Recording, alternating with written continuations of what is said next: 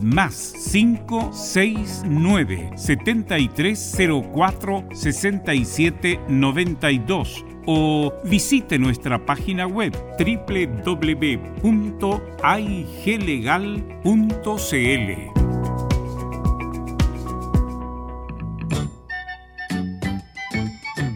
¿Qué tal? ¿Me permite? Muchas gracias.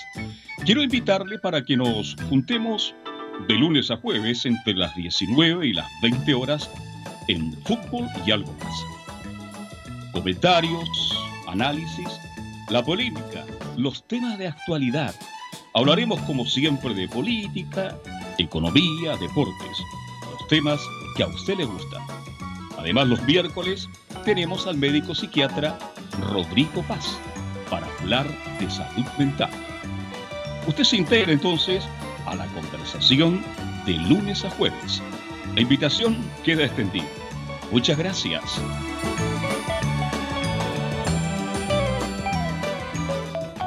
El 11 de abril, Chile por primera vez escogerá a los miembros de una convención constitucional, quienes estarán a cargo de redactar la nueva constitución. Ese día también se elegirá a gobernadores regionales, alcaldes y concejales en todas las regiones y comunas del país. Tu voto es importante. Infórmate de todos los detalles en cervel.cl o al 606.166. Elige el país que quieres. Servicio Electoral de Chile, Cervel dolores articulares, dolores musculares, cuídese. ¿Sabía que de no tratar a tiempo ese simple dolor, usted será un adulto mayor con serias dificultades en su vida diaria? Para ello, tenemos la solución. Artrilife, el producto natural más efectivo para eliminar todo dolor articular y muscular Llame ahora al 22 594 05 25 22 594 05 25 Artrilife, la solución. Comercial IAC Compañía Limitada. La mejor calidad mundial en laminados decorativos. Comercial IAC Compañía Limitada es Vertec en Chile. San Ignacio 1010, Santa Rosa 1779, Avenida Mata 446 y Portugal 501. Comercial IAC Compañía Limitada es Vertec en Chile en Radio Portales de lunes a viernes de 15.30 a 17.30 horas Salud Eterna, un espacio de conversación y orientación en el mundo de la medicina natural. Consulte con nosotros al 226-139-705. 226-139-705. Pida además su moringa olífera ancestral original de la India. Salud Eterna, de lunes a viernes de 15.30 a 17.30 horas en Radio Portales, la primera de Chile en tu corazón. Los esperamos.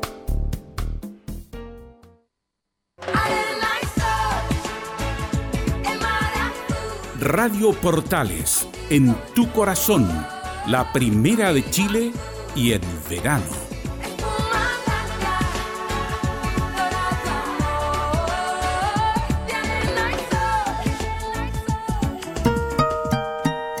13 horas 31 minutos. Atención a la red deportiva de emisoras amigas de Radio Portales. Al toque de gong, sírvanse conectar.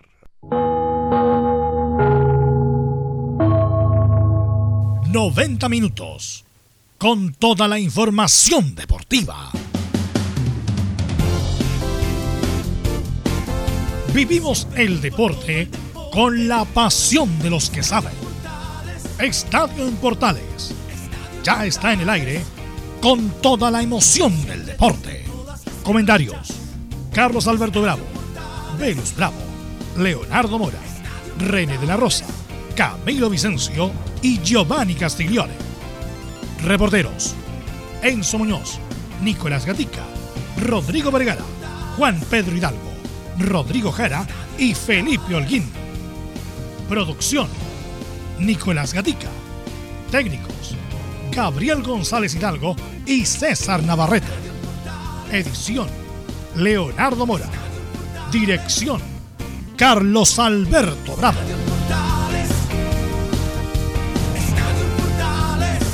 Estadio en Portales es una presentación de Ahumada Comercial y Compañía Limitada, expertos en termolaminados decorativos de alta presión. ¿Qué tal? Buenas tardes, ¿cómo le va? Somos Estadio Portales en el aire para esta edición del día 15 de febrero del 2021. A la Libertadores, Católica, Unión Calera, U de Chile, Unión Española, a la Sudamericana, Palestino, Antofagasta, Cobresal y Huachipato y Colo Colo. Se juega el partido de su ida el próximo miércoles a partir de las 18 en el Estadio Fiscal de Talca. Tenemos nuevo técnico en la selección nacional esto y mucho más en la presente edición de Estadio Portales, como todos los días con muchas noticias, mucho comentario e información. Saludamos de inmediato a Nicolás Gatica. ¿Cómo está el ambiente Colo Colo, Nicolás? Hola, ¿qué tal? Buenas tardes.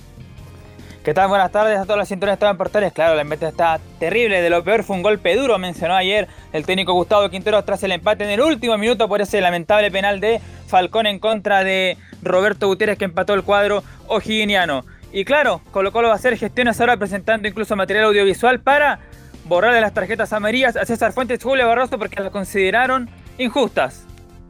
Esto y mucho más con el informe de Nicolás Gatica. Enzo Antonio Muñoz, ¿qué tal? ¿Cómo le Buenas tardes, Carlos Alberto. Universidad de Chile ya conoce rival para la fase previa de la Copa Libertadores. Será San Lorenzo de Almagro porque finalmente los azules se quedaron con el Chile 3. San Lorenzo Almagro será rival entonces la Libertadores con la U de Chile. Don Felipe Holguín, ¿cómo está Católica? Buenas tardes, gusto de saludarlo. Buenas tardes, Carlos Alberto, gusto en saludarlo nuevamente y a todos los oyentes de Estadio Portales. Así es, la Católica cerró el campeonato eh, coronándose tricampeón del fútbol chileno, ganándole de visita ya en el Esterro a Rebolledo por 2 a 1 con eh, goles del juvenil eh, Tapia y también Fernando Sampedri que se convirtió en el goleador con 20 tantos. También tendremos declaraciones del postpartido con Ariel Holland. Esto y más en Estadio en Portales. Gracias, Felipe Holguín. Unión Española fue goleado por Cobresal 4 a 1. Cobresal dejó afuera a Curicó y va a la Sudamericana. ¿Cómo está usted, don Laurencio Valderrama? Ya estaremos con Laurencio Valderrama. Saludamos a nuestros comentaristas. Está por ahí Camilo Vicencio. Buenas tardes.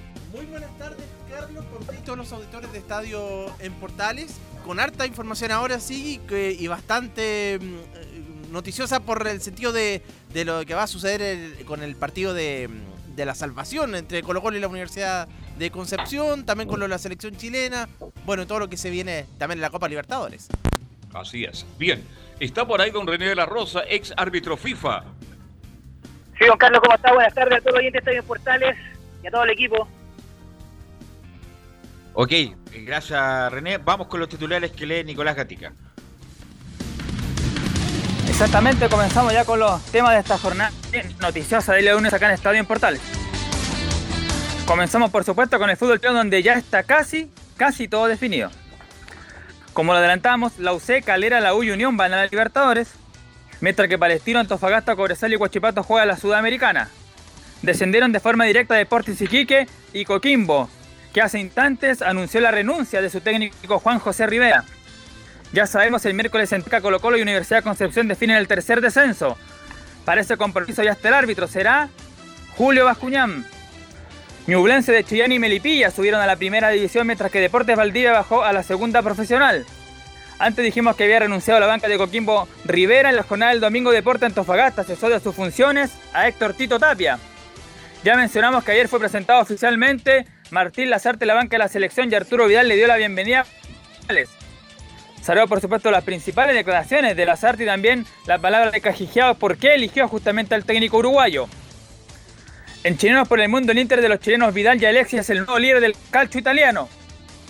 Esto y más en Estadio en Portales.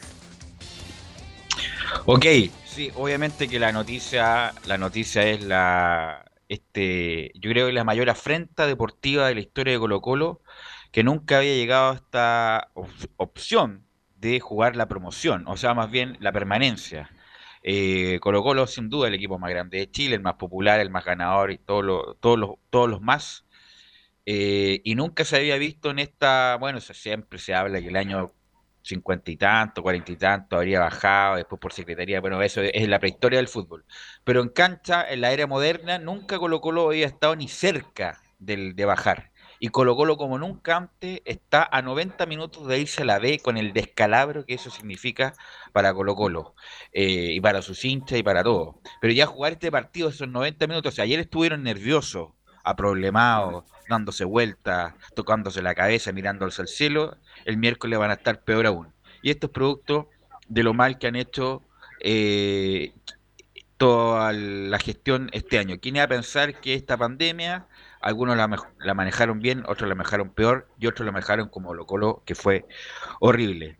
Obviamente que en el bloque de Colo Colo vamos a analizar eh, el aspecto futbolístico, pero vamos a entrar en materia con las polémicas, obviamente, porque el lunes, todos los lunes, René de la Rosa con las polémicas de la fecha.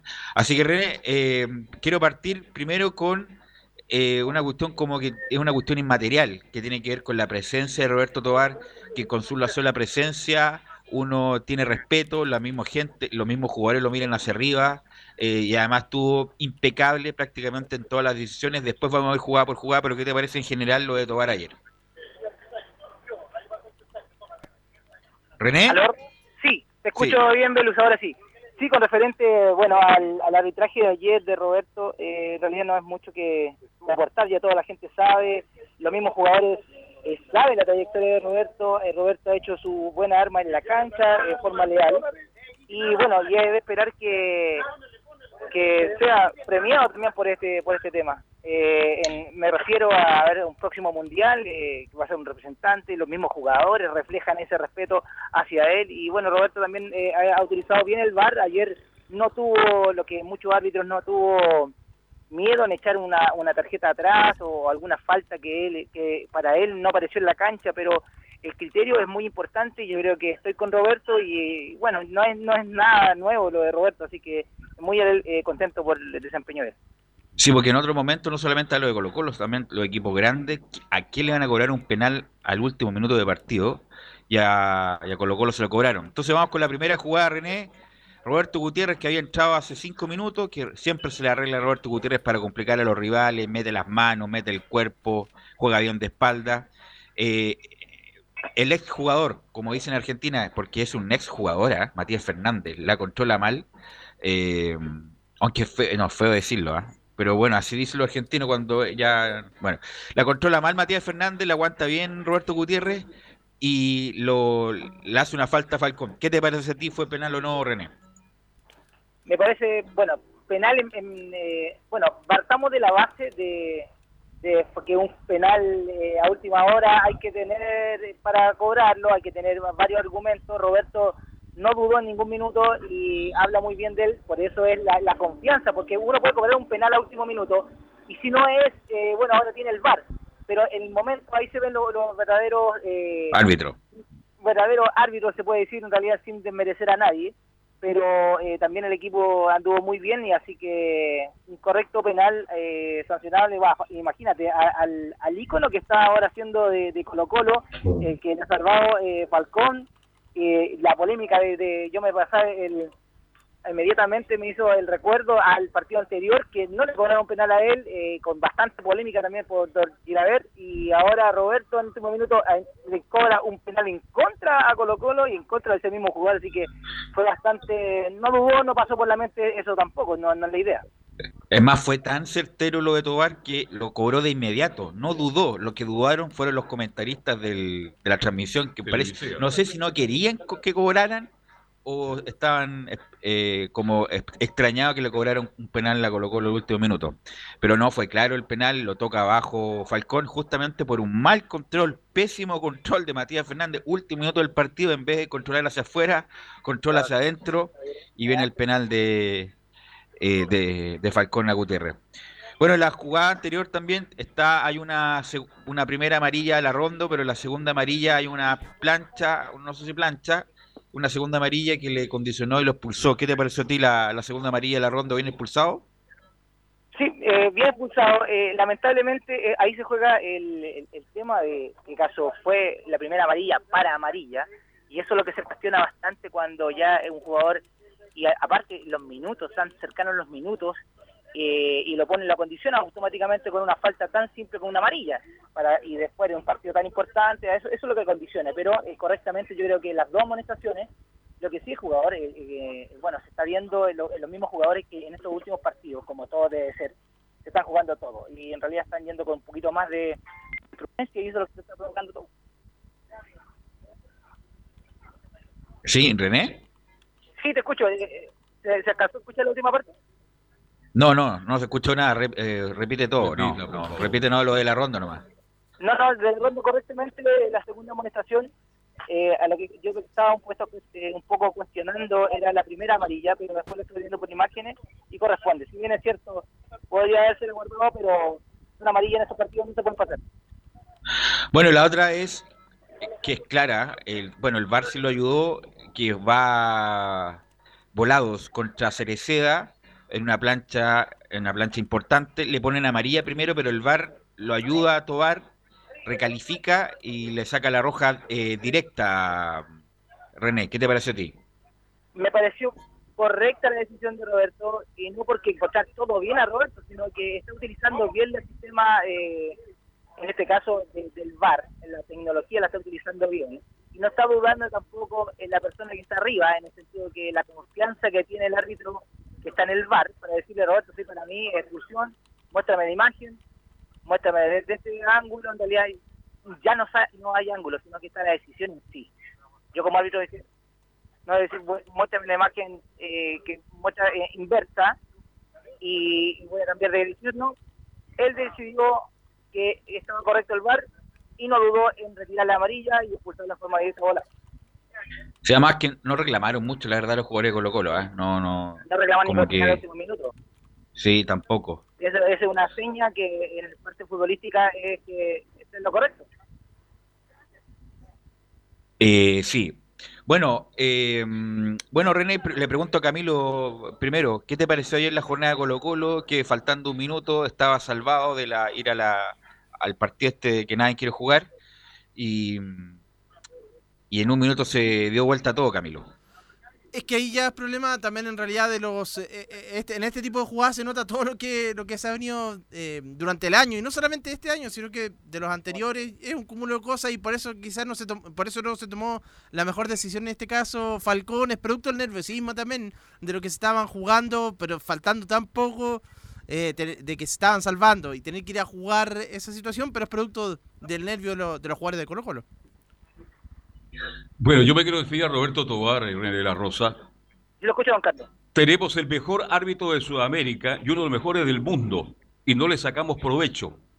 No hay nada que criticarle a Tobar, arbitró en forma excelente. Una de las cosas que más me llamó la atención, ya lo comentaban ustedes, de inmediato marcó el punto blanco del penal. De inmediato. Y cuando tuvo que ir al bar René de la Rosa, ¿sabe cuánto se demoró? Dos segundos. Y volvió a la cancha. Eso habla del árbitro que tenemos. Destaquemos a Artobar, maneja bien a los jugadores, tiene un diálogo, yo diría, baule, cordial, pero enérgico. Así que yo, más allá de todo lo que se puede decir de Colo Colo Higgins, del error que comete Falcón porque lo toma, hay una toma que lo toma definitivamente dentro del área en forma muy clara, creo que Tobar de nuevo se pone a la altura al referato chileno, porque en el pasado hemos tenido grandes árbitros. Y después de mucho tiempo... Es uno solo sea, es uno el bueno. ¿De cuál? de todo el referato chileno. No, pero teníamos tres. No, no, no, ahora, ahora. Ahora, claro. No, pero antes también era uno, dos nomás. Habían dos o tres antes. Tampoco teníamos diez de una generación bueno. Pero teníamos uno, dos, uno, dos, tres. Uno, dos. Porque y arbitraban todos los partidos más importantes de Sudamérica. Y ahora que a Tobar lo pidan de cualquier parte para que arbitre, esto indica que es un árbitro de primera línea. Así que yo más que la, la, la pena de Colo Colo, la tristeza de O'Higgins, porque tampoco logró el objetivo, yo me quedo con el arbitraje de Tobar, que fue excelente. Bueno, esto tiene consecuencias, René. Ya hablando de la parte deportiva de Colo Colo, ¿cómo crees tú que van? Bueno, obviamente lo vamos a amplificar con el informe entretenidísimo de eh, Nicolás Gatica. Vamos, eh, pero René, eh, ¿cómo crees que tú que lo va a afrontar Colo Colo? ¿Tiene, ¿Tiene fuerza o vas a tener que sacar fuerzas Colo Colo, sobre todo con tantos suspendidos que tiene René? Yo creo que va a tener que, como bien lo dices tú, sacar fuerzas de las que no tiene y también recurrir a las personas que en realidad tanto lesionados que tiene Colo Colo y en esta instancia, pero no olvidemos que Universidad de Conce también no va, a dejar al azar ese partido, por algo jugó un último partido con casi suplente. Así que va a ser bastante difícil, va a ser bastante entretenido y va a ser bastante, entre paréntesis, un poquito eh, estar de la polémica del partido del día miércoles, porque es, eh, se están jugando la vida de los dos equipos, más uno que el otro, en el sentido que ya, eh, sin perderle importancia a un de Conce, pero eh, Colo Colo en una instancia que nunca ha estado, tú lo mencionaste, los jugadores ya están nerviosos, están ansiosos, algunos no están al 100 y algunos no se manejan tampoco eh, con estas presiones, así que va a ser un partido bastante entretenido y también va a ser bastante difícil para el árbitro, que en este caso va a ser Julio Bascuñán. Bueno, va a ser entretenido para el, que lo mire, que no es hincha de Colo Colo y, de la de Conce. Imagino que pasó, sobre todo para el hincha de Colo Colo que no está acostumbrado a estas situaciones, Camilo, va a ser todo un drama ese, ese partido. Sí, absolutamente, porque la Universidad de Concepción en este caso, claro, obviamente quiere salvarse y todo, pero obviamente es distinta la historia con, con la de, Colo Colo. Para ellos, eh, obviamente, eh, la presión es absoluta, toda para, para Colo Colo en este caso. Y además ya se está esbozando, bueno, los memes cayeron en forma impresionante, el nuevo clásico del fútbol chileno, Lautaro de Win con Colo Colo, en la B. Eh, así que cuidado con ese... Con ese clásico. Eh, claro, ese clásico. Bueno, eh, y esto que tiene que ver, Matías Fernández, uno adora a Matías Fernández, gran persona, gran ser humano, pero ayer entró para cambiar el partido y entró a puro, como dice mi abuelita, a embarrarla, por no decir otra palabra. Todos los controles mal, todos los pases mal, y eso, que, eso es lo bueno que tiene Matías Fernández, que sabe jugar, que sabe qué, va a hacer con la pelota. Y después entra Esteban Paredes, que yo creo que ni para Liga está en este momento Paredes, ¿ah? ni, ni para la Liga del domingo. Eh, y obviamente que está complicado.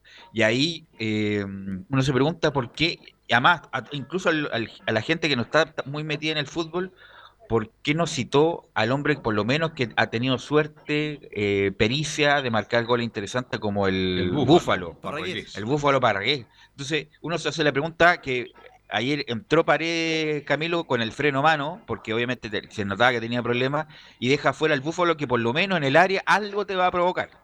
Sí, hasta la semana anterior algunos decían por qué cuestionaba entonces de que se dejara Paredes fuera. Entonces eh, significa que parece que le da la razón a Quintero de que parece que de que no tendría que ser eh, Esteban Paredes en este caso. Eh, le da la razón en, haberlo dejado fuera de la convocatoria porque no está al 100% Paredes para, para jugar estos partidos. Yo creo, Velo, que Colo Colo este, se puede salvar el miércoles porque tiene más plantel que la O de Concepto. Pero qué plantel, se ahora tanto. Sí, pero igual. Es parejo el partido, es parejo, es parejo. Claro, pero a lo que voy, es parejo. La idea. No, hay no hay ninguna ventaja con Colo Colo. termino la idea, no hay termino la idea.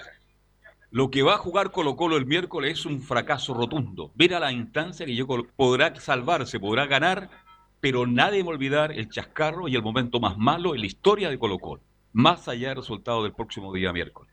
Ahora hay que tener cuidado con Waterman. ¿ah? Que una por ahí la puede echar adentro y puede caerle la náusea a Colo Colo en forma muy temprana. Pero yo creo que lo que ha pasado con Colo Colo, no sé comparten distinguidos colegas comentaristas, es lo peor de lo peor en Colo Colo. Más allá que se salve el próximo día miércoles. Bueno, esto ha sido malo desde, insisto, desde el inicio, cómo manejaron la pandemia, la suspensión del contrato, los problemas entre los dirigentes, la renuncia de Espina, la, después la suspensión de Harold Nichols, que no le pagaron su sueldo, después lo que pasó con Saldivia, eh, etcétera. después sacaron. Hasta ahora renunció Gualberto. Perdón, adelante. Sí, porque incluso horas antes lo de Mouche quizás se podría, se podría haber esperado hasta el, por más que no está, sabemos que no estaba rindiendo, pero ah, se podría haber esperado hasta a que terminara el partido para o, después del mismo de la de este que van a tener que jugar ahora de desvincularlo. No, sentido se ha hecho todo mal. Eh, la renuncia, bueno, la sacada de Gualberto Jara, lo de Saldivia, como lo repetí, ahora lo de Mouche, o sea, y ahí estoy de acuerdo con algunos cronistas que si alguien pensó un guion para hacerlo todo mal, incluso hemos sido críticos con la U, pero lo de Colo Colo ya escapa a todo raciocinio, a todo análisis respecto de cómo hacer todo mal y está a 90 minutos de irse a la vez que sería un descalabro total y ahí tendrían que irse. O sea, siempre está el, hincha de Colo Colo cuando pierden, que se tenía que ir todo, ese famoso cántico, que se vayan todos, que se vayan todos. Pero aquí es difícilmente que alguien se pueda sostener. Harold Melico, que llegó para mejorar esto, no ha mejorado nada. Lo de Aníbal Mosa puede ser el padre de la derrota. Bueno, va a ser el padre de la, de la promoción. Y, y, Gustavo Quintero, que independiente de que que llegó recién y todo lo más, pero un entrenador, ¿cómo se va a un, un entrenador del club más grande de Chile si es que baja a la primera vez? Es insostenible. También va a tener que agarrar sus cosas eh, e irse. ¿De quién se puede aferrar Colo Colo? Bueno, no va a jugar ni Barroso, ni nada, ni ninguno de esos jugadores. No sé, pues lo que hace el exagerado Falcón.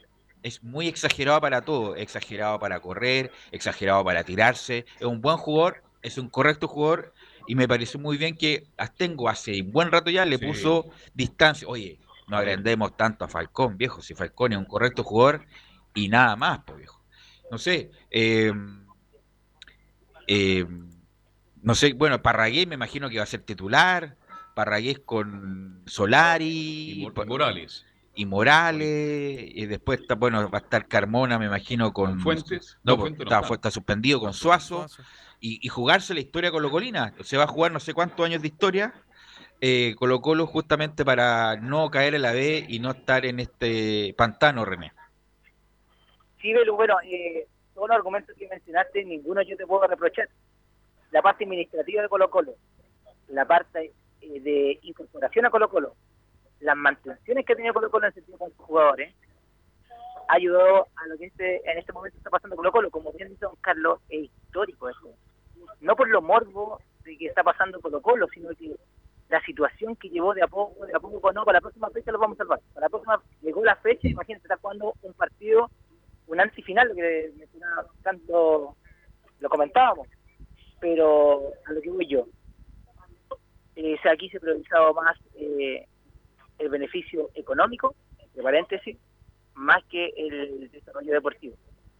Ya no hay jugadores que pueden sacar de, la cantera como en la Católica, estoy haciendo una, comparación que hay que hacerlo, que los equipos grandes que sacan a sus canteranos, pero han, vendido, han llegado, como se dice, paquete, como se puede decir en un primer término, a Colo Colo, que no han dado resultados, el mismo técnico no ha jugado a favor de Colo imagínate lo que como estuvo suspendido, por lo que estuvo suspendido, que algo que no es insólito, después no sacan a pedir disculpa porque ya el equipo ha jugado dos partidos sin él y cuando más se necesitaba.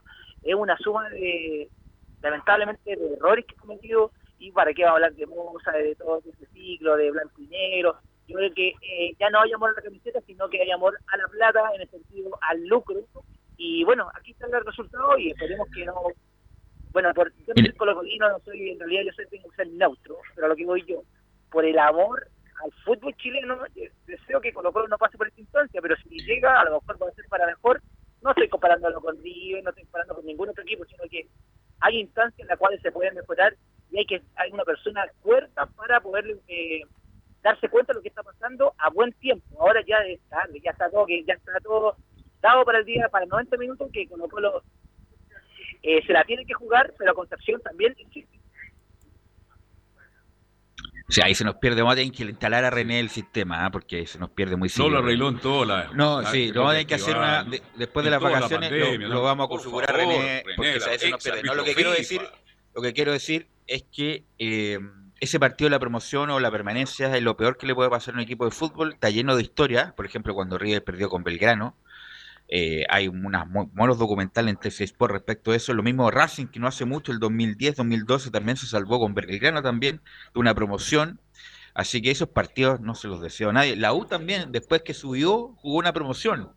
Me acuerdo perfecto. Y, es de los peores partidos. Y es más, una de las sesiones más grandes de la historia de los refuerzos, de la historia del fútbol chileno, Nicolás Blandi. Y ahí nos va después a aportar eh, eh, Nicolás Gatica, que será independiente, con opción a préstamo con opción de compra y este préstamo con cargo de 300 mil dólares. No sé por qué se lo vendieron a. Se lo prestaron a Independiente, que no paga nunca, pero bueno. Eh, lo de Blandi es. Yo creo que lo peor que, ha llegado al fútbol chileno con un gran cartel, Camilo. Y no sé cuántos goles hice, como dos goles parece en toda la estadio, ¿no? Dos goles nomás, sí. Después hace rato que no, que no juega entre lesiones y todo. Y cuando jugó tampoco mostró nada distinto. Cuando Lo último que fue contra Everton, me parece y sí, contra, contra Everton en el Monumental, los últimos minutos, y cuando la recibía, como que mucha displicencia también, lo de, mm, lo de en este caso, Nicolás Blandi. Así es, eh, lo, debe ser de lo peor, de lo peor de... Eh... ¿Cuál es el orden de lo peor de Colo Colo? Blandi en primer lugar, eh, Valdivia en segundo lugar. Uh, Valdivia también. Fernández en tercer lugar. Fernández, sí. ¿Cuál sería el cuarto? Porque Colo Colo se ha mandado todo lo Bueno, para este año también. Paredes. Y la forma que está terminando Paredes, sí, pues. Es lamentable lo de Paredes, ¿ah? eh, incluso pidiendo por favor que se quiera terminar en Colo Colo este año, la verdad. Así que bueno, Colo Colo es muy grande, está fuera de discusión eso, eh, así que vamos a ver cómo afronta Colo Colo, tiene que salir con el espíritu de Colo Colo que ha tenido en su historia, espíritu ganador, ahora no sé cómo lo va a jugar, si lo va a jugar de chico grande, si lo va a ir a buscar, bueno, va a ser muy difícil y obviamente que vamos a transmitir esa jornada. Te quiero agradecer René esta jornada, nos escuchamos el miércoles antes de este partido, el super partido del siglo, y claro, dicen algunos, el segundo partido, o el no, incluso el partido más importante, de la historia de Colo Colo, incluso más importante que el de la Copa Libertadores, René. Sí, eh, de esperar que lo comentemos, eh, ya vamos a tener ya también la nómina del equipo que va a ser eh, Roberto, perdón, de, Julio Bajuñán, y también el VAR, y los vamos a comentar uno a uno, así que esa es la idea, con, con la finalidad que salga con éxito este partido tan antifinal que se puede mencionar y que viene está puesto ese nombre. Ok, gracias René. Vamos a ir a la pausa, Gabriel, y volvemos con Alfonso Zúñiga y el reporte de la selección. Radio Portales le indica la hora. 13 horas 59 minutos. Comercial IAC Compañía Limitada. La mejor calidad mundial en laminados decorativos. Comercial IAC Compañía Limitada es Vertec en Chile. San Ignacio 1010, Santa Rosa 1779, Avenida Mata 446 y Portugal 501. Comercial IAC Compañía Limitada es Vertec en Chile.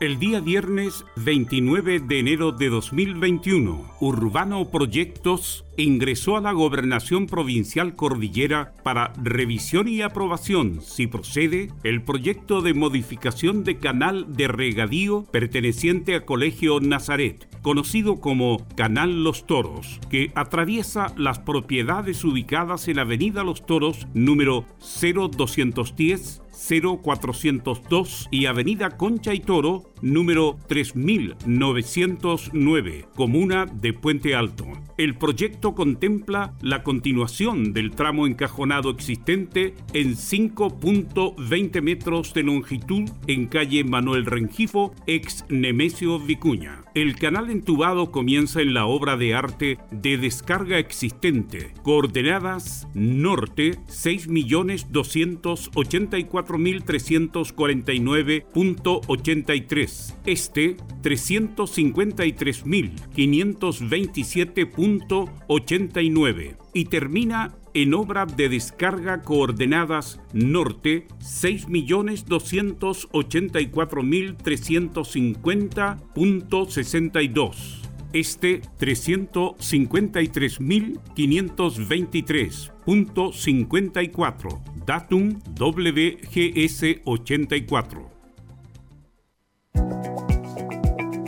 AIG Legal es un estudio de abogados cuya misión es entregar una asesoría directa, veraz y personalizada para todos los ciudadanos. Contamos con especialistas en derecho de familia, herencias y derecho laboral, entre otras áreas. Visita nuestra página web www.aiglegal.cl o comunícate con nosotros y agenda una reunión sin costo al número más 569 73 04 67 92 AIG Legal. ¿Quieres tener lo mejor y sin pagar de más? Las mejores series de televisión, los mejores eventos deportivos, equipo transportable, películas y series 24/7. Transforma tu TV a Smart TV. Llama al 973-718989. Twitter arroba panchops. Termolaminados de León, tecnología alemana de última generación. Casa Matriz, Avenida La Serena, 776 Recoleta. Foro 22 622 5676. Termolaminados de León. Visita www.radiosport.cl el sitio web de la Deportiva de Chile. Programas, noticias, entrevistas y reportajes, podcast, radio online y mucho más. Todo lo que pasa en todos los deportes lo encuentras en www.radiosport.cl. La Deportiva de Chile en No se pierda todos los días a medianoche, lunes a domingo en Radio Portales, el tren del recuerdo. Conduce Salvador Fernández. Solo canciones inolvidables de su época. Contáctese con Salvador Fernández al foro 22 319 7959. Le esperamos esta medianoche con el tren del recuerdo en Estación Portal.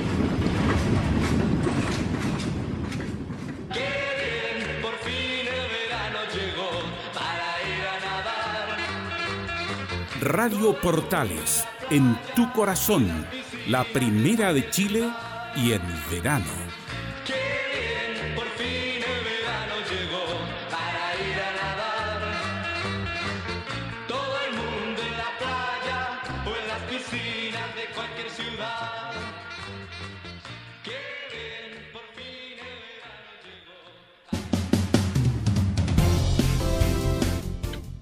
Ya son las 14 horas con 4 minutos ya. Y antes de seguir con Colo Colo y el informe que tiene preparado Nicolás Gatica, también, justamente como estamos metidos en el campeonato, lo de Colo Colo fue la noticia excluyente. Pasó como medio piola la presentación de eh, Martín Lazarte y ya estamos con eh, Alfonso Zúñiga para que nos comente cómo fue la presentación de ayer. Alfonso, buenas tardes. ¿Cómo le va, Velus? El saludo para todos eh, allá en eh, estadio en Portales. Claro que sí, a eso de la una y media de la tarde del día domingo se realizó esta particular presentación donde obviamente no hubo presencia de prensa, solo de manera virtual a través de preguntas que fueron enviadas previamente por correo electrónico a tanto a Martín Lazarte, el técnico uruguayo, como también al presidente del eh, fútbol chileno Pablo Milat y al director de selecciones nacionales Francis eh, Calligao en una mm, en una corta ceremonia inicial en donde se hizo la firma del contrato que recordemos que lo va a ligar a nuestro país eh, por lo que resta de las eh, clasificatorias rumbo al Mundial de Qatar 2022 con extensión por supuesto, si es que finalmente logra el objetivo. La primera pregunta que se le hizo a Martín Lazarte en conferencia de prensa tiene relación con si la experiencia que tuvo, el conocer el medio local, nuestro país al haber dirigido a Católica y a la U, le ha servido para poder tomar la decisión de aceptar la dirección técnica de la selección chilena. Lo escuchamos en Portales a Martín Lazarte.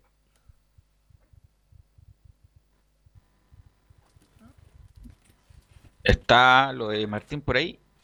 Viene. Martín Lazarte, el técnico nacional. Y obviamente está más canoso, obviamente, por el paso del tiempo, pero está hay que recordar que el tuvo un problema en la espalda, donde le- no le permitió un par de meses eh, dirigir, y, y ahí vino una baja en la justamente cuando él cuando él estuvo con problemas de la espalda, y después, bueno, termina mal el campeonato y todo lo que sabemos, eh, viene BKHS y todo lo que pasó. Así que, pero... ¿Tú lo tenías ahí dentro de los posibles, Velo, sinceramente? Era una opción. A mí no me desagrada para nada Martín No, Lazarte. pero me refiero, tú lo tenías y yo pensé que no estaba en la lista de los posibles. Es que Milad dice cualquier cosa. Dijo ayer que Ya no le creo a Milad. habían hablado, tenían en carpeta 17 se hablaron hablaron con dos. O sea, se demoraron dos meses para hablar con dos. Así que. mm, Pero es un entrenador, insisto, que no es el fanático de la ofensiva, pero es un te- es un técnico que se adapta con los jugadores que tiene. Y me, recuerdo perfecto con la U, yo creo que fue- eh, la, U en el 2014 hasta la décima fecha era un equipazo, jugaba muy bien hasta que se lesionó Gustavo Canales, me acuerdo. Y de ahí la U tuvo que... eh, claro, no tenemos nada de... Bueno, ¿qué me puede contar eh, eh, Alfonso respecto de lo que contó? Porque pa- parece que el material no lo tenemos. Sí, sí, sí, sí. Ah, a esperar que ¿Qué- qué me tengamos las declaraciones que por parte de producción. Martín. A ver, habló el, el presidente del fútbol chileno y Pablo Milat junto con el eh, junto con el eh, director de selecciones Francis Cajigao. Y aquí viene una declaración que quiero compartir con ustedes para extenderla en el debate de Carlos Velus, de que ellos dijeron que habían conversado con, o sea, habían tenían en lista a 17 entrenadores, 17, de los cuales con los únicos que conversó fueron con dos, Matías Almeida y Martín Lazarte. Usted nos pregunta, ya lo comentamos. Yo no le creo a Milán. Perdóneme. Más que Lazarte, bueno, y como lo comentaba el otro día, traer a Cajijeado para, para hacer toda la media vuelta y traer a Lazarte, si lo teníamos a la mano. Incluso estuvo muy cerca de, de tomar la U nuevamente. Todavía no sabemos por qué Lazarte no, no dirigió la U. Eh, pero bueno, insisto, eh, a mí ya, ya independiente de todo lo, de lo horrendo de, del- de- de esta búsqueda, de la demora, de la, de la salida de rueda, de Matías Almeida, de Crespo, de Benítez, de... Bueno, ya está Lazarte, un técnico calificado que hizo buenas campañas con la Católica, que tuvo la mala suerte de no salir campeón, tuvo la buena suerte de salir campeón con la U tres veces, fue campeón en Egipto, fue campeón en Nacional, es un tipo... Buena campaña en la Real Sociedad. tiene un tipo respetado, así que bueno, con lo que y además conoce las artes, se nota inmediatamente que conoce todo, no ir a buscar jugadores en la segunda división a ver si andan en la selección nacional como eh, Rueda, así que con lo que tenemos y con lo que hay y con lo que tiene las artes, tiene que ser muy práctico para poder tratar de, mm, de llegar al Mundial, sea clasificación directa, Alfonso, o arañando ese famoso repechaje. Exactamente ese va a ser el contrato que finalmente va a tener eh, Martín Lazarte con la selección chilena, que va ahora, el proceso que viene a continuación para Martín Lazarte va a ser viajar a Uruguay para ultimar ciertos detalles personales, para luego hacer la cuarentena que la va a hacer nada menos que el polémico ya a esta altura Juan Pinto Durán, donde va a mantenerse eh, Martín Lazarte realizando su trabajo. Ya Roberto Navajas, el, eh, el preparador de arqueros, también ya manifestó en redes sociales su arribo a la, a la selección chilena. Y obviamente junto con eh, Alejandro Souto, que va a ser el preparador físico en este nuevo trabajo de Martín Lazarte al mando de la selección chilena. Por supuesto que vamos a estar atentos con ese La última pregunta, la última pregunta y, y, eh, Alfonso, ¿cuál es la- ¿cuándo tiene que dar la nómina Lazarte? ¿La primera? A ver, el dato que tenemos como portales es el siguiente. Este viernes es el plazo límite para que los clubes internacionales reciban las nóminas de las nóminas de buena fe o las listas de buena fe o el correo que les diga señores su jugador está nominado así que nosotros lo vamos a reservar para ese día por lo que por orden FIFA van a tener que estar disponibles para cuando nosotros lo requiramos eso va a ser el viernes ahora tardará de acá a una o dos semanas más poder conocer la lista definitiva de al menos 25 jugadores para esta selección chilena. Y un detalle no menor, recuerden que Conmebol va a inaugurar un torneo sub-21 que va a tener el mismo formato de clasificatorias y que va a enfrentar a los mismos equipos en clasificatorias. Es decir, por ejemplo, hasta ahora desconozco si va a ser Chile-Ecuador, Chile-Paraguay, por ejemplo, en Ñoñoa. Pero si llegase a pasar Chile-Paraguay en eliminatorias, se va a tener que jugar de preliminar el Chile-Paraguay sub-21 para después que se juegue el Chile-Paraguay a nivel adulto. Ahora, una de las cosas que me gustó, y se la pregunto a nuestros comentaristas, cuando se, se habla de que Lazarte dice, aquí todos pueden llegar, aquí no hay ningún jugador vetado. ¿Será tal? ¿Será así, Camilo Vicencio, que pueden volver algunos que ya estaban olvidados la selección chilena? Sí, Es el único olvidado Marcelo Díaz. Marcelo el Díaz. único olvidado Mena. Marcelo Díaz. No, pero Mena lo llamó y Mena nunca habló nada. Marcelo Díaz eh, iba con nombre y apellido que era Marcelo Díaz. Es que yo creo que nos va- cuando, cuando recién eh, tenga la primera charla ahí con los jugadores, vamos a ver si, si es realmente cierto, porque él todavía no ni siquiera ha hablado con, con los referentes. Y si- Tal cual. Sí, si, si ni siquiera lo. Si, si, cuando, cuando recién llegue, si que no lo llama, ahí significa que hay manejo del, también de, de los jugadores, que está que podría estar vetado. Vamos a ver, porque se habla también de que jugadores ya bastante avanzados de edad también tendrían la posibilidad, si están jugando como el caso Jiménez en Palestina, que también podría ser otro de los posibles. Por eso dijo, no, no voy a ver la cédula. ¿Algo más, Alfonso? Sí, recalcular, o mejor dicho, rescatar de lo que dijo Martín Lazarte también acerca de, por ejemplo, de la capitanía, que es un tema no menor y polémico en la selección chilena, que la decisión va a estar 50 y 50, que va a respetar la decisión de los jugadores, pero que también va a tomar parte en este asunto, tomando en cuenta que en la era de Reinaldo Reda, cuando volvió Claudio Bravo, no le concedió la capitanía finalmente a Claudio Bravo y estando el, portero se la dejó a Gary Medel e incluso Arturo Vidal fue capitán en su momento O sea. de la selección chilena. Más bien se la sacaron, se la sacó Rueda a pedido de los jugadores. Y ya sabemos quiénes son. Muchas gracias, Alfonso, muy amable como siempre. Un abrazo, que esté muy bien, buenas tardes. Ok, ahí está Alfonso Zúñiga. En otro momento hablamos con Lazarte. Bueno, estamos con Nicolás Gatica para que nos cuente el lado B en este informe, que hay muchas cosas sabrosas del informe de ayer de Colo Colo, Nicolás Gatica. Sí, por supuesto, hay mucho que analizar de este partido Colo Colo, lo, lo futbolístico, lo extrafutbolístico.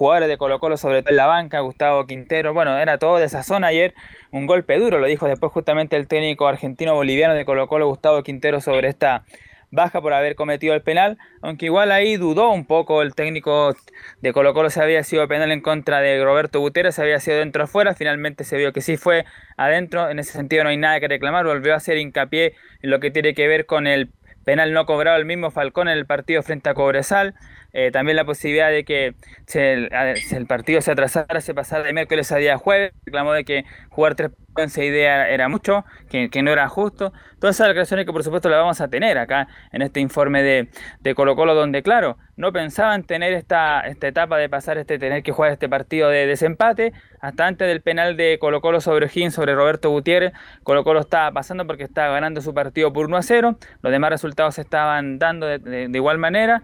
Así que obviamente que fue una desazón para el equipo de, de Colo Colo que por supuesto eh, buscará todas las medidas, tener la mejor gente, buscará también ojalá que puedan eh, borrar las tarjetas amarillas a Julio Barroso y a César ya. Fuentes.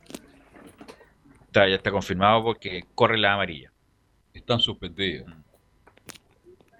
Claro, se dice que también presentaron material audiovisual un poco para eh, demostrar que no, Barroso y sus fuentes no habían tocado a los jugadores, que se habían eh, prácticamente tirado que no era para tarjeta amarilla, pero claro, no está definido, pero ya es un hecho de que no, no se van a eliminar esa amarilla y lo más probable es que, claro, Fuentes y Barroso no van a estar, lo mismo que Valencia y Marcos Volado, Volados que había vuelto hace poco nomás y que lamentablemente eh, tuvo esta expulsión en el partido. Leo Valencia quizás no se va a notar tanto, había jugado bastante mal los últimos compromisos y todo el año, de- derechamente, el ex hombre de Palestino, entonces obviamente no, no se va a sentir mucho. Pero ahí, eh, tendrá que ver ahí con esas bajas cómo lo va a hacer, porque la- en la zona defensiva el Chaco Insaurralde fue expulsado en el partido frente a Cobresal, así que tampoco tiene ninguna oportunidad. Felipe Campos, que afortunadamente ya volvió en el partido anterior, tendrá que seguramente él ser el zaguero central junto a Maximiliano Falcón y el chico Jason Rojas ser el lateral derecho. No, esta la tiene complicada Colo Colo porque, bueno, Fuentes ha sido de lo más decente de Colo Colo, ahí corre, mete, hizo un gol ayer, llega al área. El Barroso lo mismo. Eh, bueno, Valencia muy, muy pobre, pero bueno, una baja menos. Eh, Incerralde y... Bueno, y uno le miraba la cara a Moza ayer, no lo podía No, creer. estaba loco, estaba no, lo, loco. po- no lo podía creer Moza después del, del gol, se tomaba la cara lo mismo que Harry Mike Nichols. ¿Dónde se fue a meter Mike Nichols? Eh, así que va a tener que apelar a la historia, a la cuestión emocional, porque independiente de que hablemos de táctica, si juega a jugar con cuatro, con tres, bueno, la cuestión es que estos partidos se juegan muy ordenados, con los cuchillos entre los dientes, mm, eh, de- y Colo Colo debería jugar de chico grande, esperando a la U de Conce para salir en contragolpe, y ahí, no sé, un cabezazo, alguna jugada, por eso es importante, bueno, no, no creo que Barroso pueda estar, pero Barroso en ese tipo de jugadas, llegando sin pelota, en los corners, es importante. Si es que se confirma eso, será, va a ser una baja importante. Va a tener que confirmar eso Colo Colo. A eso, a eso tiene que apelar porque futbolísticamente tiene poco. Sí, futbolísticamente tiene poco porque más allá... ¿Cuántos? ¿11 partidos ti- tiene dirigido Quintero? Sí. No ha, per- no ha perdido Camilo los últimos 11. En los últimos Pero 11. futbolísticamente colocó lo Camilo. ¿Qué ha mostrado distinto, diferente? ¿Ha mejorado futbolísticamente? No, No. en mi opinión, no sé la suya. Tuvo un, quizá el- el- un- de lo mejor del último tiempo fue con Calera, pero después nuevamente cuando volvió a jugar con Iquique en la última fecha retrocedió, eh, no mostró nada, nada distinto, solo quizás el mejor, lo- de lo mejor de la era de Quintero ha sido con, con Calera. Oiga, Nicolás Ignacio Gatica, eh, Pablo Monchi llegó al Monumental, ¿es verdad? Sí, porque ahí está la, la historia, la teleserie. Incluso Colo Colo había dicho el día anterior, el sábado, antes que viajara a Rancagua, que justamente Mochi no iba a viajar porque tenía una lesión fibrilar, un desgarro, derechamente, y también se había dicho... Pero ¿cómo no, lo habían finiquitado? No lo habían finiquitado. Incluso salió un, un comunicado de Colo Colo que lo habían finiquitado. Por eso, pero la información extraoficial era que lo habían finiquitado, pero el oficial decía que tenía una lesión, que, que se iba a tratar. Pero Hasta él después con su historia... Con Nicolás Gatica. En la parte comunicacional. Él dijo en su historia horrible, de. Instagram. En su historia de Instagram dijo que no, porque él iba a seguir hasta que se jugara el último partido en Colo Colo, descarta eso. Y hoy día se tendrá que hacer estudios correspondientes para determinar si puede jugar o si por lo menos puede ser alguna opción. Así que por lo menos, por lo mucho todavía, no está fuera de Colo Colo, podría jugarlo nomás el partido del día miércoles, el que se recupera por supuesto, dice que el técnico así lo decía, el que sí o sí definitivamente no va a estar es el Chaco Insaurralde, ya se fue definitivamente el defensor. Le va a costar a Colo Colo parar una buena defensa. ¿eh? Si no está Barroso, ya Colo Colo pierde mucho. Ahora se mantiene Suazo por izquierda, el chico Roja por derecha. Todo eso lo vamos a tener que tener claro de aquí el próximo miércoles a la hora del programa, Nicolás Gatica. Claro, porque la opción que también se maneja es que Gabriel Suazo vuelva acompañando a Carmona en esa posición y que el lateral izquierdo sea Ronald de la Fuente o Brian Bejar. O lo más probable es que Gabriel Suazo sea el lateral izquierdo. En cuanto a la creación, lo más probable es que Ignacio Jara le gane la pulsera ahí a Matías Fernández y que arriba esté Solari con... Eh, ¿Parragués? El Búfalo. Claro, con, con Paraguay que podría dejar afuera a, Banco- a- a- a Iván Morales. Y el jugador que va por izquierda, que no recuerdo en este momento.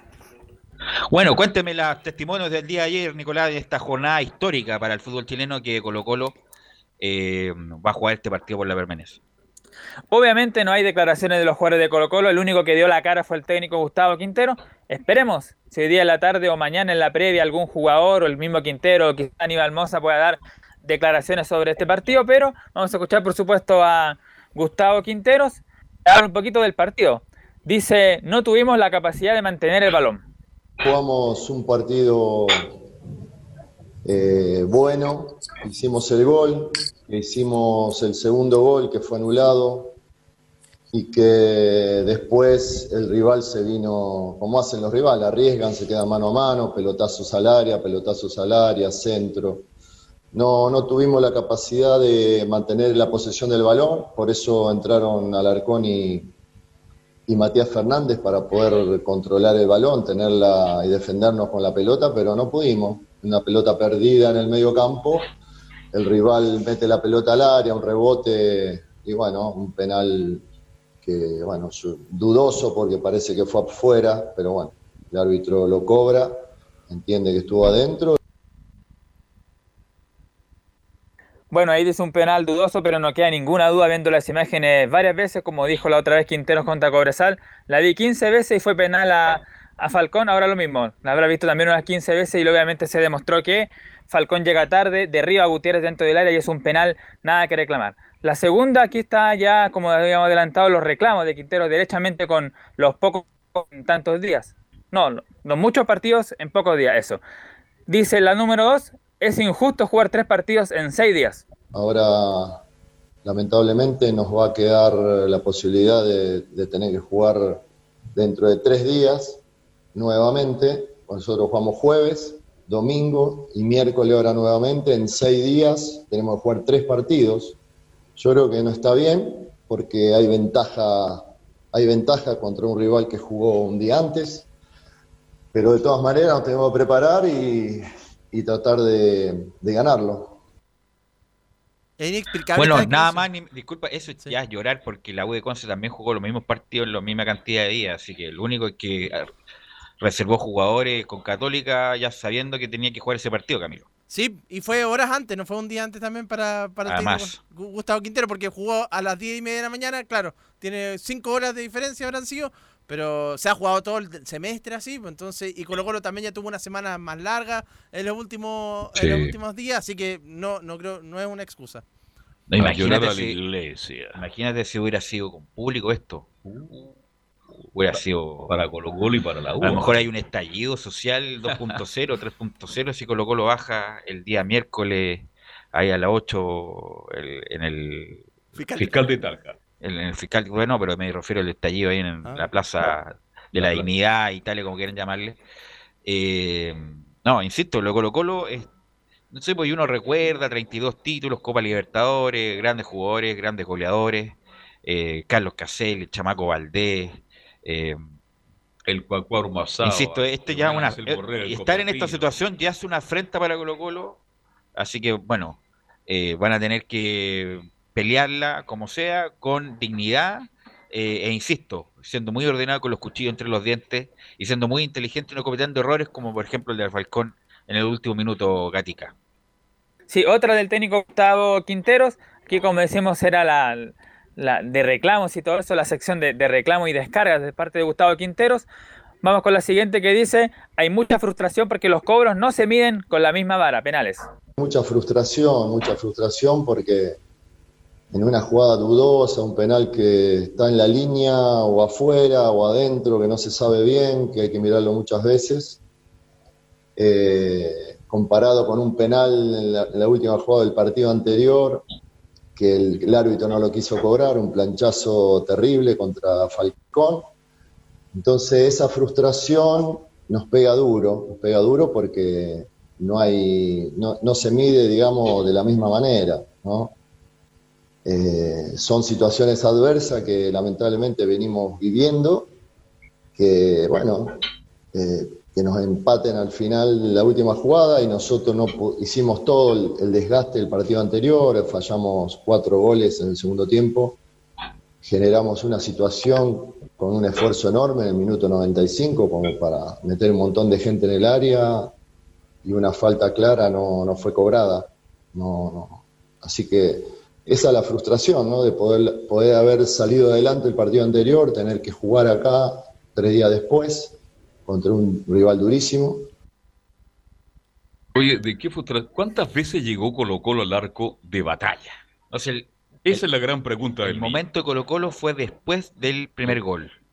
Hizo el primer gol y tuvo el, bueno, tuvo el espacio, hizo el segundo, pero estaba offside. Ese fue el momento de Colo Colo para haber liquidado el partido que O'Higgins como que sintió el gol. Cuando De- salió expulsado la ronda, dice. Y de ahí en adelante, de ahí en adelante Colo Colo como que se quedó. eh, bueno, después hizo buenos cambios Giovanoli, que es muy vivo. Puso a Gotti sobre todo a Gutiérrez al final.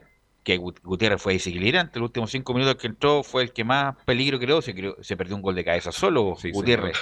Castro después empezó a hacer algo. Él no había hecho nada en los primeros, los primeros minutos. Pero insisto, va a tener que apelar a otras cosas Colo Colo. Más a la historia, la emocionalidad, más que al fútbol, Gatica.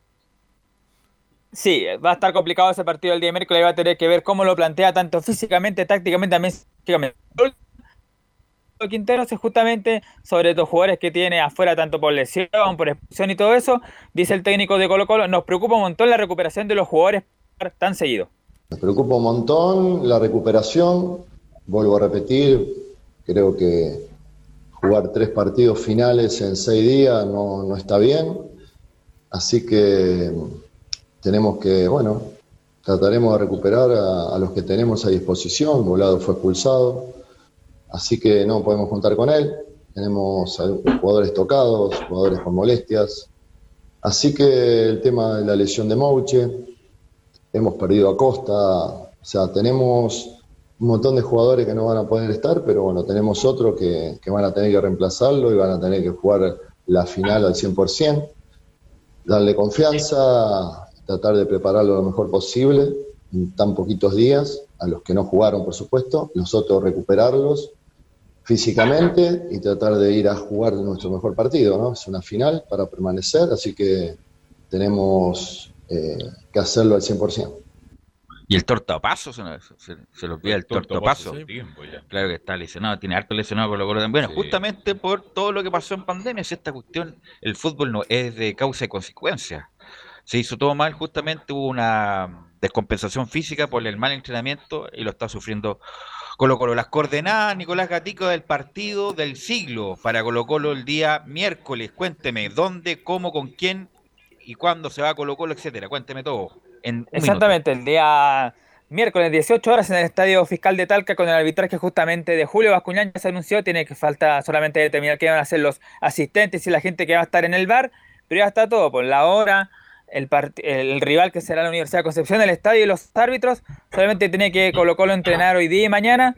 Seguro, seguramente se va a ir mañana en la noche porque así lo va a hacer, por ejemplo, la U de Conce. Así que lo más seguro que un día antes también se vaya Colo Colo para ya concentrarse y preparar el partido más importante de su historia. De hecho, la U de Conce va hoy día, Nicolás, para, para Talca ya, y ya comenzaron a entrenar en la jornada el domingo en la tarde, porque como dejó varios jugadores que no, no estuvieron contra la Católica, eh, entre ellos Camargo, Waterman, Carreño, eh, Carballo. Carballo, ¿verdad? Sí, También. pues. Y- Gran figura, el volante creativo que tiene la U de Penquista, así que Formado en Colo Colo. formado en Colo Colo, jugador interesante que está madurando. Así que bueno. A los 30 años está madura. ¿30 tiene No, ya? no tiene menos, No, pero tiene es menos. como el jugador chileno que madura a los 30 No, años. además, el- Eh, problema es el look A lo que que, decía yo es que, eh, bueno, vamos a estar ahí atentos a este partido muy importante que juega Colo Colo el miércoles. Gracias, Nicolás. Y vamos con Enzo Muñoz, que también de estar sufriendo ese partido por la permanencia, terminó una buena temporada en cuanto a números. Tercero, clasificado a la Copa Libertadores como Chile 3 y salvado de todo este fantasma del descenso, Enzo Muñoz. Sí, tal como tú lo dices, porque claro, Universidad de Chile se terminó imponiendo por eh, a Deportes Antofagasta precisamente el día sábado en el Estadio Nacional, un partido muy emotivo porque a- no solamente por el resultado, sino por las situaciones particulares que se vivieron durante el compromiso. Por ejemplo, la despedida de Walter Montillo, la despedida de Matías Rodríguez, entre otras situaciones que obviamente iremos analizando. Pero claro, eh, faltaba saber qué cupo iba a, optar eh, Universidad de Chile. Por una parte, era casi sabido y obvio que iba a estar en Copa Sudamericana o al menos tenía al menos la Sudamericana. Pero lo que terminó pasando fue que se le dieron todos los resultados a la U para que finalmente se quedara con el Chile 3. ¿Por qué? Porque Palestino terminó empatando y porque la Uni- eh, Unión Española Ya. terminó perdiendo en el partido de hoy contra Cobresal.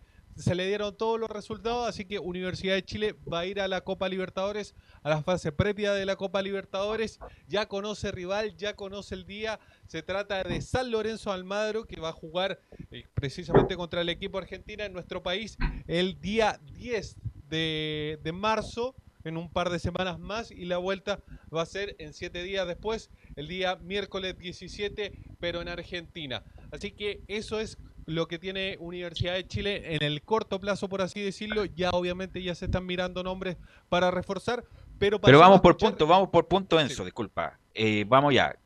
Yo, yo- yo creo que fue mejor jugar con San Lorenzo que jugar con Independiente del Valle, porque Independ- Independiente que Independiente del Valle eh, está haciendo una transformación en la estructura, eh, vendió hartos jugadores a Europa, incluso se fue el técnico, se fue a, a Brasil, pero un rival muy difícil. El último tiempo debe ser de los mejores equipos de Sudamérica, Independiente del Valle, además jugar en la altura, que es complicado. Y San Lorenzo Amagro, que cambió de técnico, que está. eh, Sí, sí. No, No, no, no, está Daboe, parece. Eh, ahí se me confirma el técnico. Camilo. Bueno, eh, eso. Sí. Es un, es un equipo normal. Que le puede ganar al la U, perfecto. Si lo puede ganar y lo puede dejar eliminado, como la U también lo puede eliminar. Por lo tanto, un un- además juegan en el llano, no hay problema. Eh, yo creo que va a ser una llave pareja. Pero no, no, no juegan con la altura. Además, eh, tiene una cantidad de delanteros independientes del Valle que son Usain Bolt, la verdad. Así que yo creo que es, es mejor para la U jugar con San Lorenzo que jugar con Independiente del Valle. Eh, le quiero preguntar por Osvaldo González, Enzo, porque si alguien merece eh, un, Un trato especial. un trato especial o más bien algo distinto, una premiación o un homenaje Osvaldo González, lo he dicho varias veces, el, el tipo arriesgó su integridad, vino por menos plata al, del Toluca, ahora le querían bajar el 50% del sueldo, más aún de lo que tenía, un tipo que terminó jugando muy bien la segunda mitad del campeonato, eh, y, y le quiero preguntar por eso, ¿qué pasa con Osvaldo? Mira, la renovación de Osvaldo o la posible salida de Osvaldo eh, se va a ver durante la semana. La información que tengo yo es que lo más probable es que no renueve porque, por ejemplo, eh, en comparación con Matías Rodríguez, a Matías Rodríguez ni siquiera se le ofreció una renovación porque incluso el jugador estaba dispuesto a bajar su sueldo. Más aún, recordemos que ha tenido dos o tres renovaciones Matías Rodríguez desde su último periodo en Universidad de Chile, se le ha ido rebajando el sueldo. Esta vez él mismo dijo, el problema, me rebajan el sueldo, pero ni siquiera se le ofreció esa opción. Eh, a diferencia de Osvaldo González, que sí se le, se le ofreció esa opción, pero es muy difícil que Osvaldo continúe. Es más, lo más probable es que Osvaldo eh, continúe su carrera, pero en el extranjero. Mira. Sí, insisto, Osvaldo. González, eh, criticado al inicio, pero terminó muy bien Osvaldo haciendo una muy buena dupla con Luis Casanova, transformándose en la valla menos batida del campeonato. Bueno, el otro tema es justamente lo de Montillo, la salida de Montillo que fue, le tiró un bombazo terminado el partido Enzo, eh, respecto de que no quería seguir mendigando para continuar en el club, y además encima con una cuestión, los gestos hablan más que mil palabras. Cuando sale Montillo no le da ni la hora, ni la da ni bola a Dudamel, eh, ni siquiera se, incluso cuando pone la foto de todo el equipo, corta incluso hasta Dudamel en la foto Enzo. Sí, una situación bastante rara que se dio en redes sociales, pero, pero antes de, de explicar la situación en particular, escuchemos lo que dijo Walter Montillo, las palabras precisamente que tú mencionas, donde dice que, que no quería mendigar la Universidad de Chile, y es la primera, que precisamente el jugador dice que no le debe nada a nadie. Si fue prematuro o no, posiblemente haya sido prematuro, pero la verdad que, que me costó tanto venir acá, que seguir mendigando para seguir jugando, la verdad que no tenía ganas. Y ponerme otra camiseta, la verdad que no, tampoco tenía ganas de, hacerlo. Quería despedirme con esta camiseta. Aguanté cosas estos dos meses. Obviamente que, que a lo largo que pasen los días lo vamos a ir hablando, pero aguanté muchas cosas. De que yo lo quería echar al técnico, de que yo no tenía más ganas de jugar, de que hablé mi retiro con, con anticipación. Y yo lo único que traté de hacer es ayudar. Por eso me voy en paz, porque no le debo nada a nadie. Oye, ahí la le pegó un palo a los periodistas eh, que cubren sobre todo a la U de Chile, ¿ah? por tantos rumores, tantas cosas No, que y los comentaristas le pegó un palo a todo el mundo. Está bien, pues, está, en tu- está en su derecho. Escuchemos lo que dijo Rafael Dudamel cuando se le preguntó esta polémica del saludo con Montillo. ¿Fue verdad? ¿Fue mentira? ¿Qué es lo que piensa el estratega venezolano? Lo escuchamos en la siguiente de en Estadio en Portales. A Walter como a, como a todos los jugadores en todos los partidos, cada vez de realizar una sustitución, intento siempre recibirlos al, al salir del campo. Eh, No, no, tengo, no tengo la misma imagen que tú y, la verdad estoy muy lejos de una intención de crear una polémica inexistente. Así que si quieres podemos hablar de fútbol, que estoy con toda la disposición de poder hacerlo. Se medio enojando. Pero, Dudamel. Pero ayer. Dudamel tuvo la mala idea, no sé, bueno, Ansel también, de postear, un, de tuitear. Y estoy, la U clasificado a Copa Libertadores, estoy muy agradecido, estoy eh, muy, qué sé yo. Y uno lee los comentarios, eran, ándate Dudamel, no te queremos Dudamel, por favor, hasta luego, te, te vamos a dejar a Venezuela. O sea, se le ocurrió, tuvo la mala ocurrencia en su Muñoz de tuitear Dudamel ayer. Sí, hace mucho tiempo que Rafael Dudamel no tuiteaba absolutamente nada. Era, la mayoría eran retweet y cosas, pero súper antiguas.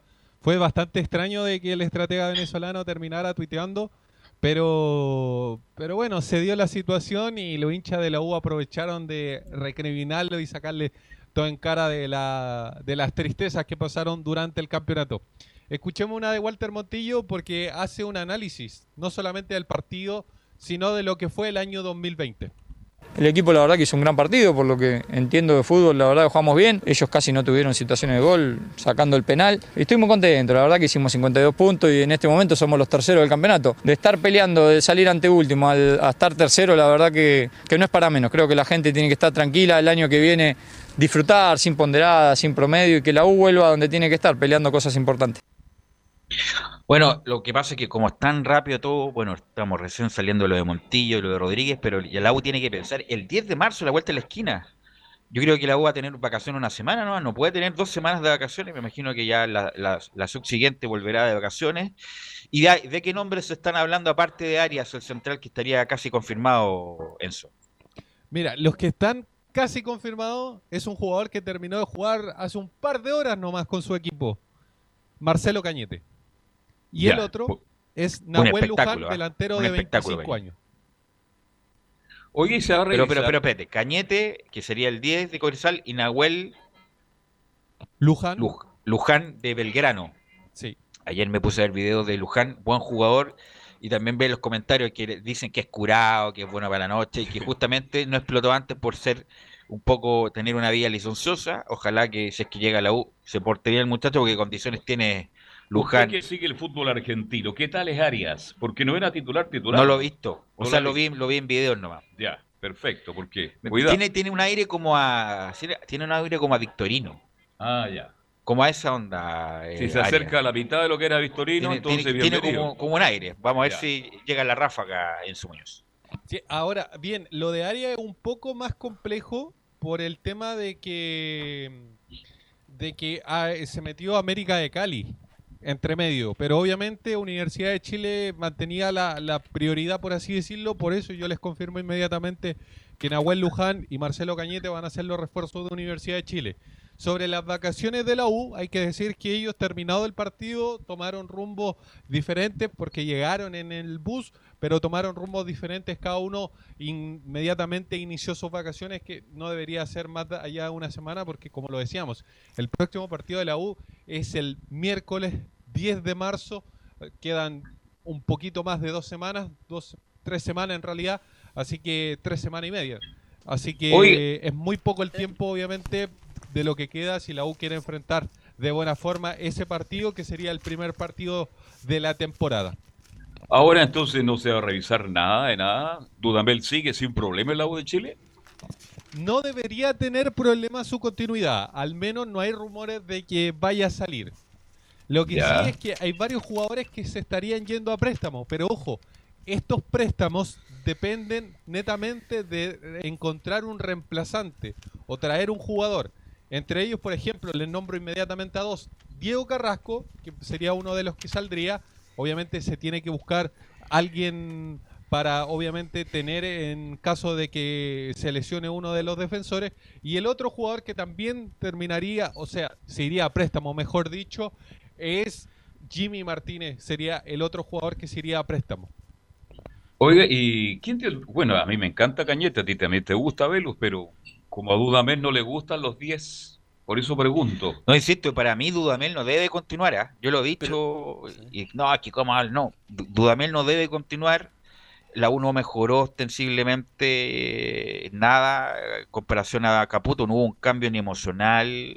Más bien siguió como, como en la misma inercia. Obviamente que hubo alzas después de, bueno, lo de que lo de Casanova, lo de Espinosa, que hizo un buen campeonato Espinosa, eh, lo de la levantada de Enrique, pero no hay ningún germen, nada que sostenga a, al- a Dudamel para el futuro. Ah, ya, vamos a hacer algo distinto, algo se ve, hay alguna cosa que nos podemos aferrar para hacer algo mejor. No, la verdad que no, pero en atención al dinero que la uno no, no, no, no anda con plata para andar gastándolo, a lo mejor lo más probable es que se quede Dudamel, pero para si yo fuera gerente deportivo no le no- no- en ningún caso le renuevo y buscaría un técnico, pero como va hasta tres semanas de eso, lo más probable es que continúe Dudamel y a lo mejor como pase con la U la décima fecha del campeonato siguiente, lo más probable es que tenga que cesarlo.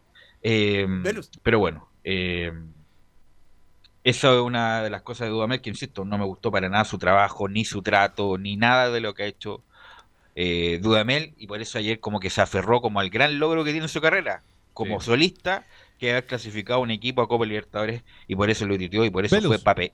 Sí, Su rendimiento en la Universidad de Chile, 15 partidos, 5 triunfos, 8 empates, 2 derrotas. Claro. So- Los números hablan, no se ven tan Son malos, malos, pero ¿no? futbolísticamente horrible la U. No, pues empató, empató mucho Dudamel. Sí, pues.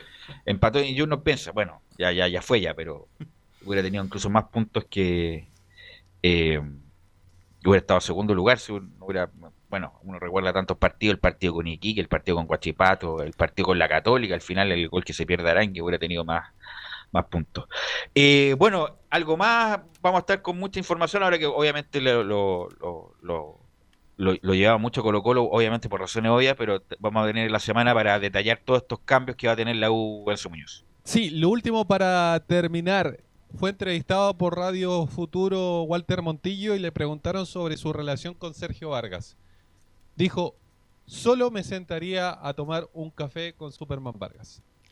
Ah, ya, ya. Sí, el resto, Golbe y el resto, la verdad, Para la más no, si le pegó un medio palo Montillo a toda la dirigencia. Oiga, an- antes que se vaya, ¿y qué pasa con Jan Bosellurs?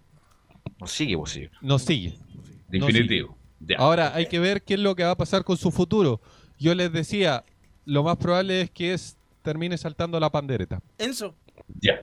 Sí, es fácil. Usted Camilo. mismo lo puede ayudar. Usted conoce el barrio mejor que nadie. Enzo, Ok, gracias. Enzo. ¿Estará por ahí don Laurencio, no? O, a- habrá que bajar. No, acá estamos muchachos, justamente. No, estaba, estaba esperando lo, mismo lo que que. Eh, sí. muchachos, ¿ahora sí? Hola, hola, ¿qué tal, Hola, buenas tardes, ¿qué tal? Gusto saludarlos, muchachos. Justamente estaba aquí conversando con, con, con Camilo de la posibilidad cierta y de lo que siempre ha querido el Coto Sierra de poder poner jugadores que, que se han experimentado. Y en este caso está muy cerca Jambo Seyur de Palestino, ah, eh, así que sería una opción muy interesante para el cuadro de Colonia. Que ojo, eh, lo- lógicamente lamenta el empate 2 a 2 ante Coquimbo Unido. Eh, vamos a hablar de, de lo que pasó con las tres colonias, pero centralizado y enfocado en lo que pasó en Palestino, que empató 2 a 2 y tenía la gran oportunidad de clasificar a la Copa Libertadores. Le bastaba el triunfo, pero termina empatando 2 a 2 ante el cuadro de, de Coquimbo eh, en un partido que, ojo, eh, abre el marcador La- Lautaro Palacio, eh, que, que fue, que fue el, gran goleador de Coquimbo en la Sudamericana. En los 16 minutos lo empata Jonathan Benítez eh, a los 45. Luego Leandro Venegas puso el 2 a 1 en los 79 y con ese resultado Palestino clasificaba a la Copa Sudamericana, o sea, a la Copa Libertadores, pero tal como le pasó a Colo Colo en Rancagua, le empataron en el último minuto al cuadro de Palestino, gol de John Salas para el cuadro de, Coquimbo. Finalmente Coquimbo no se pudo salvar del descenso, eh, desciende a la primera vez, y Palestino que se quedó en el cuarto, en el quinto lugar con 51 puntos, a un punto solamente de la Unión Española y de la Universidad de Chile que terminaron clasificando a la Copa Libertadores. Palestino sí Se querían morir, ¿ah? no, se, Se se morir. aguantaba el 2 a 1. Eh, lograba, digamos, eh, clasificar, pero lamentablemente no lo pudo hacer. Eh, Me voy a, mira, me voy a, me voy a poner como periodista argentino eh, esto así como morboso. Pero Matías Cano debe ser de los. Ayer se comió el gol de Benítez, viejo. Estaba. Pero ¿dónde estaba Cano, viejo? O sea, es de los más vende humo del fútbol chileno, con todo respeto.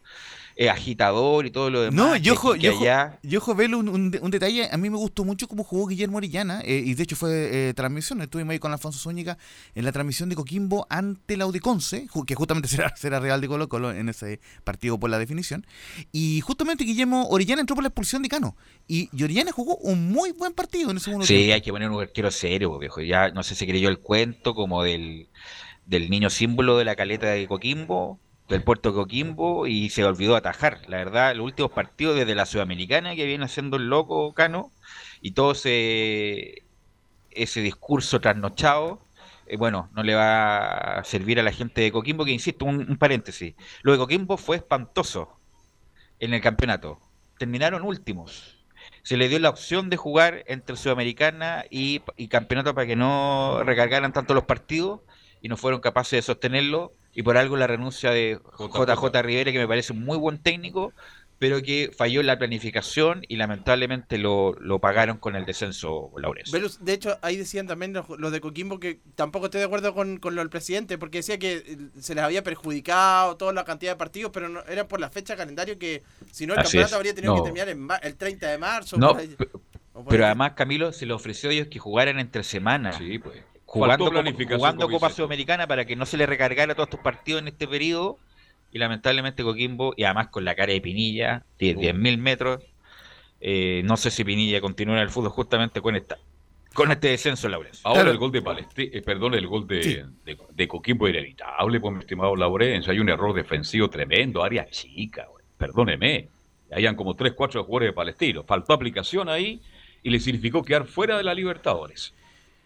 Exactamente, así que bueno, eh, lamentable por el cuadro eh, de Palestino, justamente eh, eh, Camilina y, y Camilo Vicencio estuvo presente ahí en el estadio de Palestino, justamente, así que lo, bueno, Estuvo con el, con el charinga eh, Camilo Vicente. Detrás de la banca de José Luis Sierra, oiga, que se mueve. eh, en realidad, el Coto Sierra está, no es de eso que lo viva intensamente los, No, los no, partidos, no, no. De hecho, estuve, estuve fijándome bastante en, en- en eso. Tuvo gran parte del partido incluso sentado.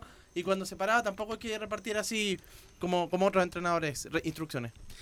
Así que bueno, y, y ju- y justamente vamos a ir con las declaraciones de inmediato eh, del Coto Sierra. Bueno, en, la, primera eh, se las parafraseé un poco. Él dice que jugamos, eh, el equipo jugó mal en el primer tiempo y que, y que me- merecía ir perdiendo, digamos, pero justamente eh, se fue afortunadamente con el empate a uno. Y con la 0-2, eh, estimado Gabriel, vamos con la número 0 que dice en el segundo tiempo, mejoramos, pero no pudimos sostener el resultado.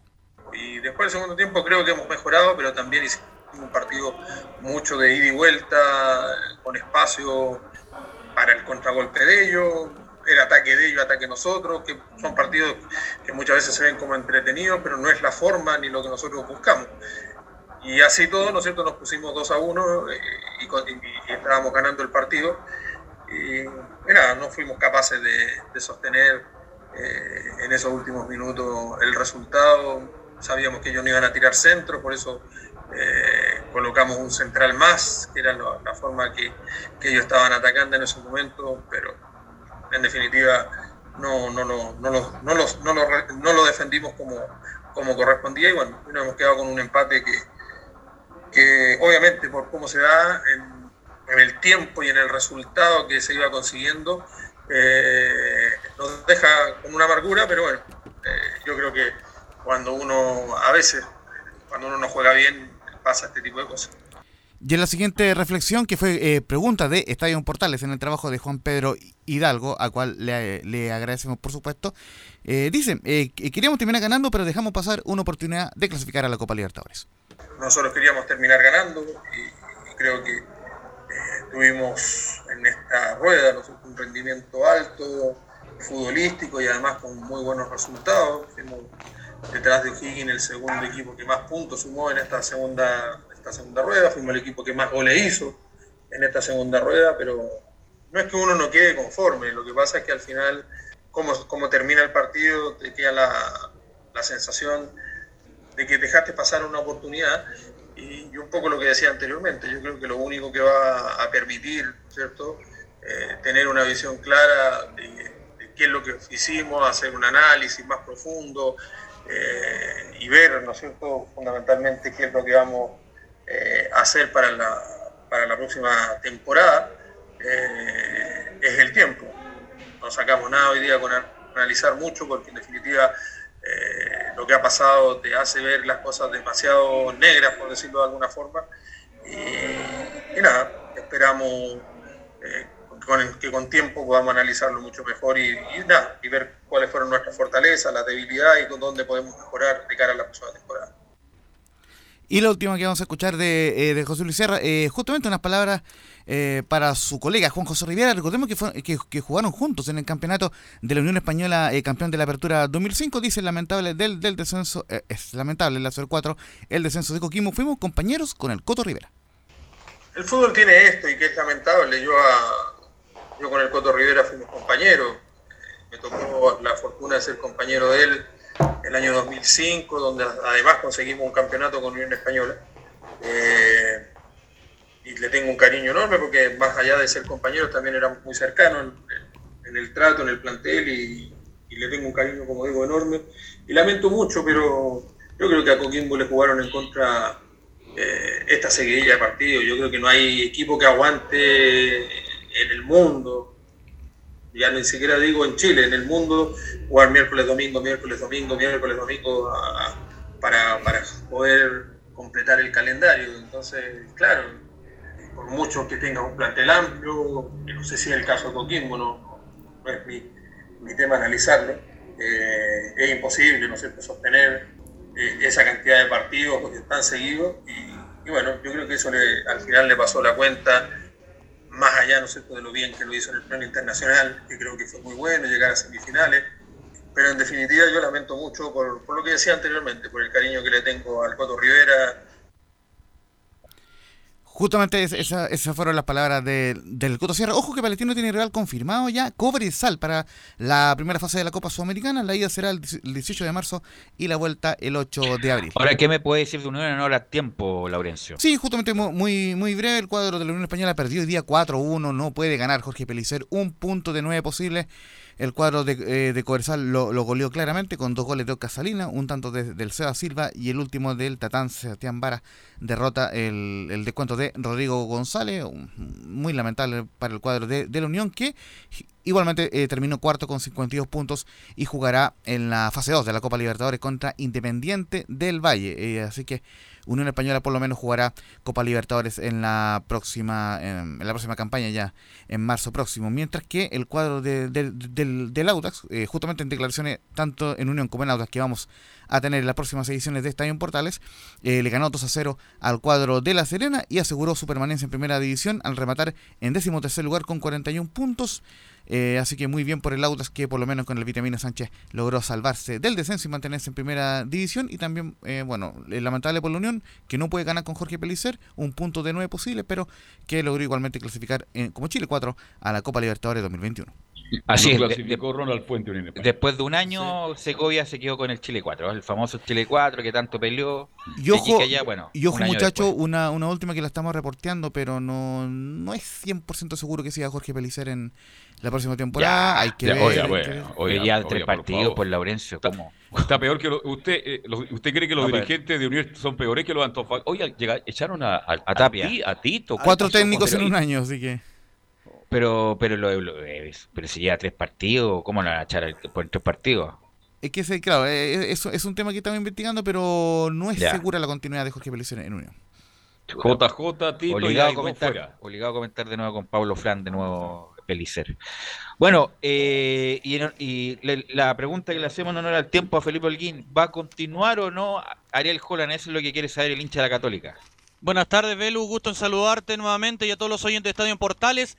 Está en duda lo de Ariel Holland eh, al respecto de la cláusula que tiene salida, porque según el contrato que tiene es- está al término del campeonato chileno. Esta cláusula de salida del adiestrador argentino de la franja queda fijada solo en 100 mil dólares, la cual estaría vigente hasta una semana después del término del campeonato, es decir, hasta el 21 de febrero. Por ende, el equipo que está pujando más eh, por este entrenador, ya que tiene problemas, que ahí el, legendario técnico del equipo del Santos de Brasil, eh, Cuca, eh, del equipo del Peiche, eh, quiere sí o sí a Ariel Holland, lo tiene dentro de sus planes y, es el equipo que más interesa, ya que ha recibido varios llamados Ariel Holland para que sea parte de- de- del equipo del Santos de Brasil.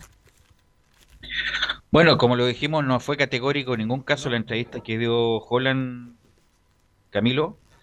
Por lo tanto, si no fue categórico, que algo hay. Se paseó por todo, claro, en, to- en todas las partes que, que lo, en, todos los- en todas las partes que habló, nunca dijo, dijo que estoy contento acá en Chile, pero obviamente sí, que también quiere tener un crecimiento y, la liga brasileña también lo ha venido siguiendo desde que él ganó la Copa Sudamericana con Independiente, así que lo más probable, yo, yo creo que está más cerca en este momento de partir. Pero si Tag le pone un billetito más en la mesa, se queda. Y también con el refuerzo del No, equipo, pero- que le refuerza el equipo. Pero con- Brasil no hay que, Sí. no se puede pelear. po. No. Imposible. Por De algo- hecho, si te puede ir muy bien o te va horrible. Y... Pero Aquí, no por- sé, yo creo que el Dante Por algo se fue Quintero, por algo se fue Beñat, porque lo que ofrecían era el triple, o el cuatro, cuatro veces lo que...